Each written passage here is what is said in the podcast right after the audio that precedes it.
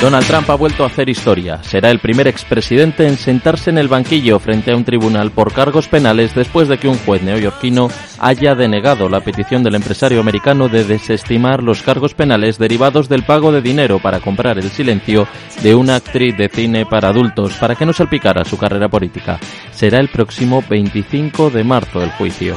El fiscal de distrito de Manhattan, Alvin Bragg, había presentado hasta 34 cargos de delitos graves contra el favorito para convertirse en el candidato republicano a las elecciones presidenciales del 5 de noviembre.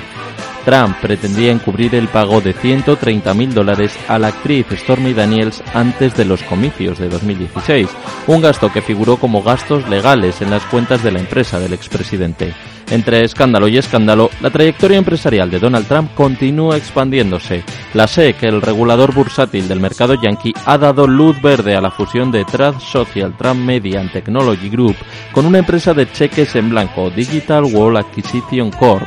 A la sazón, la SPAC a través de la cual comenzará a cotizar el grupo del expresidente. Tras la aprobación, los títulos de la compañía se llegaron a revalorizar un 29%.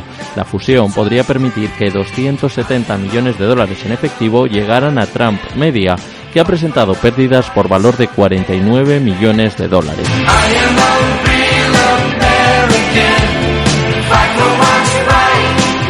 En 2022, la SEC anunció una regulación destinada a aumentar la transparencia en las operaciones de las SPAC, entre las que se incluían la responsabilidad legal de gestores y asesores para evitar que se hicieran a los inversores promesas exageradas sobre el potencial de las compañías. A finales de este mes de enero, el regulador bursátil estadounidense ha vuelto a modificar sus normas con respecto a las SPAC para mejorar la divulgación de la información y, según la institución, para proporcionar protección adicional a los inversores en las ofertas públicas iniciales de las sociedades instrumentales de adquisición o SPAC o entre las posteriores operaciones entre estas y la empresa objetivo, en este caso la de Trump.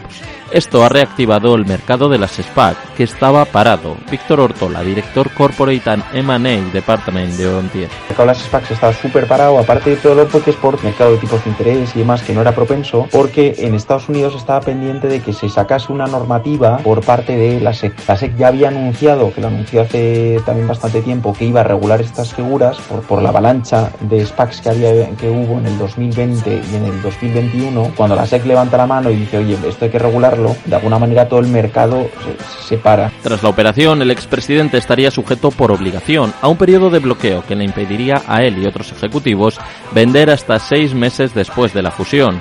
Donald Trump, con esta operación, cumple con una de sus grandes ambiciones desde que abandonara el despacho Oval, regresar al parque. El tema de lo de, de las PAC de Trump lo que implica es, oye, pues que con una normativa ya certera o de alguna manera más fija sobre lo que va a pasar con este tipo de figuras, pues oye, pues eh, una reacción positiva. Yo creo que Trump ya desde hace tiempo venía pensando en utilizar una SPAC, pero lo paralizó yo creo un poco por, por el mercado y por toda esta normativa. Entonces, bueno, yo, yo creo que es un, un, feedback positivo en este sentido. Hay que ver cómo reacciona el resto del mercado, porque oye, la de Trump es una aquí lo que se trata es que haya muchos, eh, muchos inversores que opten por esta figura. La cuestión, uniendo todo lo comentado, es qué ocurriría si Donald Trump fuera finalmente condenado a pasar un tiempo entre rejas. El prospecto de la fusión dice que la muerte, el encarcelamiento, la incapacidad del presidente pueden afectar negativamente al negocio de TMTG. Su éxito depende, por ende, de la popularidad de su marca y de la reputación y popularidad del presidente. La compañía reconoce, por tanto, que necesita traer votantes republicanos atrás social para garantizar su rentabilidad y admite además que la pérdida de popularidad de Donald Trump podría dañar de gravedad al negocio.